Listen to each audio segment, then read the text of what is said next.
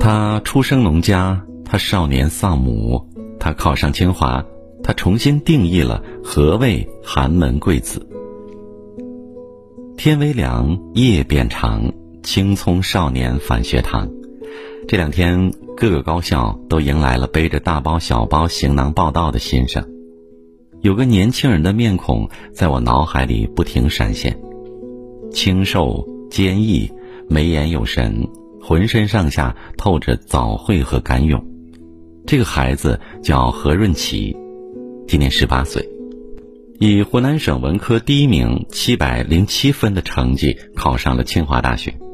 他的面孔之所以在我的脑海里挥之不去，不仅仅因为他优秀到璀璨，而是因为。他和他的故事完全颠覆了过往漫长的岁月里我们很多人对贫困苦难、寒门贵子朴素而僵化的认知。九月八号，何润奇到清华大学报道，当天和他一起来到清华园的，除了半行李箱书籍，还有一张妈妈的遗照。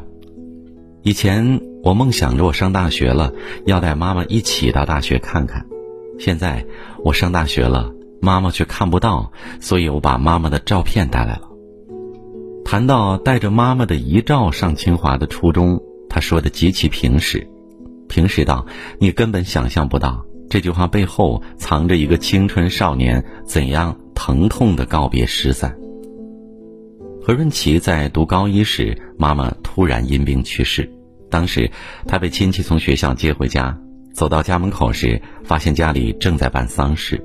才被告知妈妈不在了，我当时一下子瘫倒在地上，大脑一片空白，一直在哭，内心有种无法形容的痛苦。他是妈妈疼爱的小儿子，上面还有一个已经成家生子的哥哥，最爱的妈妈突然离世，对于青春期的少年来讲是生命中无法承受之痛，他抗拒这样的事实，所以。整个高一乃至高二的上半学期，他都处于抑郁而恍惚的状态。他总是想念妈妈，奢望她还活着，希望这样能让痛苦减少一点。但他发现，越是这样，自己越在痛苦中不断沉溺，就像一个跌落深渊的人往无尽的黑暗里掉。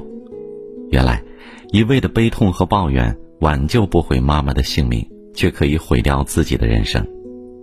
与其像蜗牛一样躲在沉重的壳里裹足不前，不如做好手头的事情，迈开脚，一点点改变。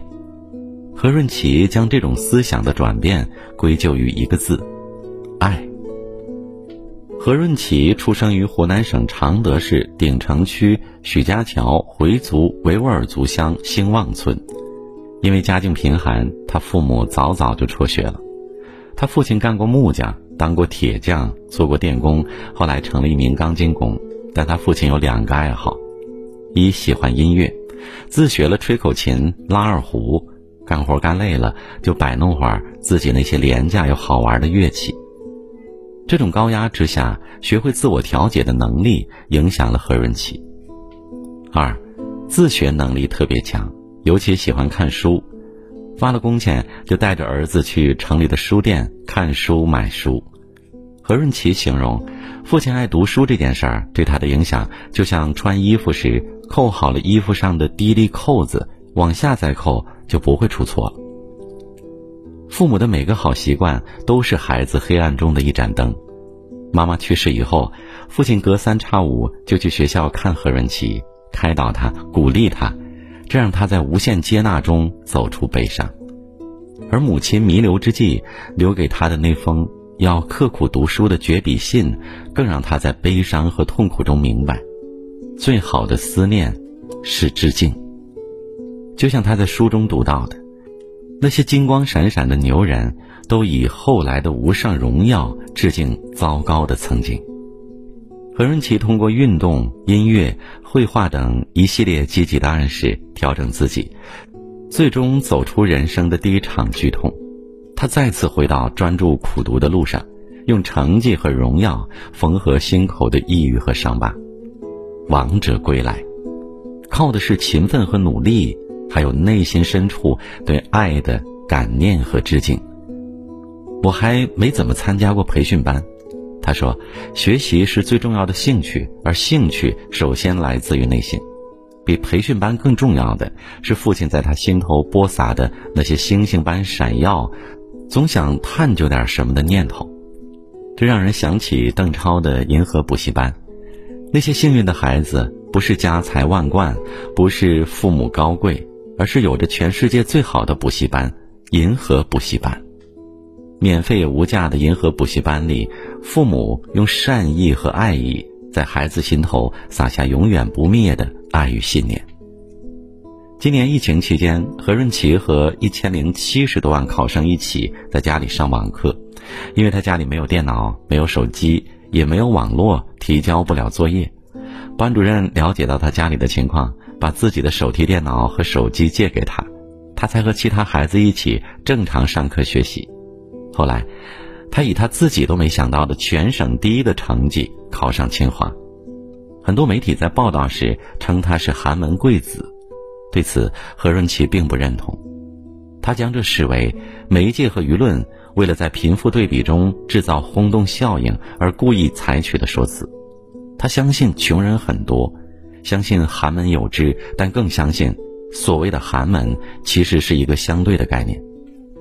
普通人家的孩子，不能仅仅被概念左右而忘记了奋斗，而是要发挥自己的主观能动性，做点什么去改变，让自己强起来，家门暖起来。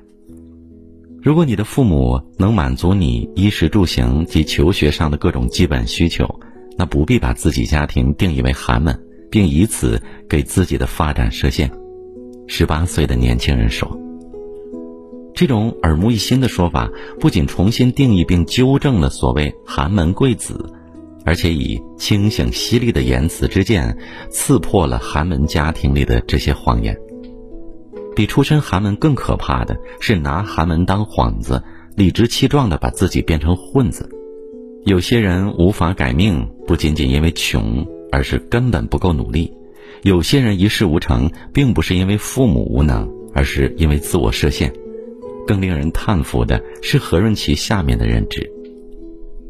我不认为我是寒门贵子，我们家有一栋两层的房子，我爸爸是钢筋工，工作很辛苦，但是支撑起了我们整个家庭。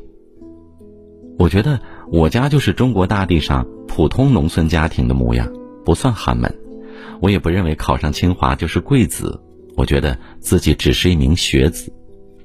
当何润琪不卑不亢地说出这段话时，我被震撼到了。我被震撼的不仅仅是他拒绝兜售苦难和悲惨，从内心深处对平凡父亲和农民之家的接纳，更是他小小年纪便拥有如此的慈悲之心。他洞见了中国大地上，如他这般的孩子很多，甚至条件不如他者大有人在，所以他拒绝自称寒门。而是将自己定位为普通。他看透了清华的门槛固然高，但考上的也并非他一个人，而一个人的高贵与否，本质上与学历与学校无关，而取决于他内心的乾坤和疆土。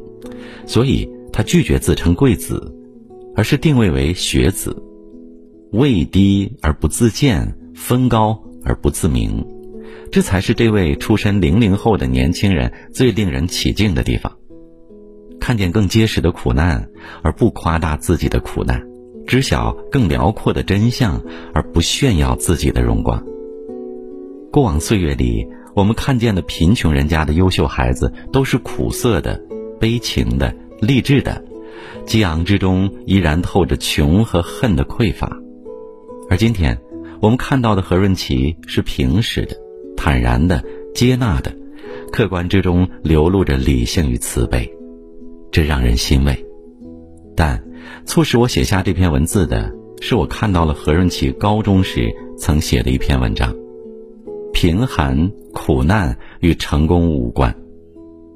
在这篇文章绝美、思想深邃的文章里，他没有像过往那些考上清华北大的优秀孩子一样去感谢贫穷和苦难，他异常犀利而残酷地指出，贫穷就是贫穷。犹如一只虎视眈眈的秃鹫，在冬天大雪纷飞的窗口，随时等待衣不蔽体的穷人死亡。而苦难就是苦难，能击垮一个人、一群人、一个社会，夺人性命，猝不及防，冷漠残酷。一个人深陷贫穷和苦难，不会成功。但一个不甘心遭受贫穷和苦难，且不躺在悲观和困境中自怨自艾的人，一个看透了贫苦和苦难的真相，且能够穿越荒芜的人，才能够成功。所以，贫穷、苦难与成功无关，但他们阻挡不了成功，因为他们吓不倒那些有爱、有梦、有信念的人。我觉得，何润奇的这篇文字不仅刺破了长久以来。我们习惯于讴歌贫穷和苦难的扭曲舆论，而且让更多出身底层之家的孩子洞见这样的真相：我们都是受伤的小孩。大海上没有不带伤的船。严格意义上，每个人的成长中都有暗伤，因为没有完美的家庭，没有无缺的父母，而意外和伤害、失散和苦涩都是人间的常态。所以。不必羡慕别人，而是要回到自身；不要沉溺悲伤，而是要和他共处中起身远行。所谓成长，就是接受残缺；比现实更残酷的是对现实的抗拒。接受当下的一切境遇，包括痛苦和疼痛、悲伤和无助；接受当下不够好的自己，包括抑郁和失败、迷茫和焦虑。先接受。先安放，然后才能在接纳中找到突破口，走出去，动起来，做点什么，获得成长。比寒门更可怕的是抱怨。这个世界上从来没有绝对的平等。普通人家的孩子，只要父母能给你提供衣食住行和生活保障，他们已经为你拼尽了全力。不要抱怨，不要悲观，不要攀比，好好努力。不少人的误区是给自己贴上穷孩子的标签后，消耗掉最好的人生。所以，抱怨父母和贫穷才是一些寒门混子的癌症。不要美化贫穷和苦难，贫穷和苦难都是没有选择的事情。所以，不要讴歌贫穷和苦难，学会直面他们，正视他们，超越他们。如果你穿越了他们，记得谢谢自己，并在心怀敬畏中保持这样的初心。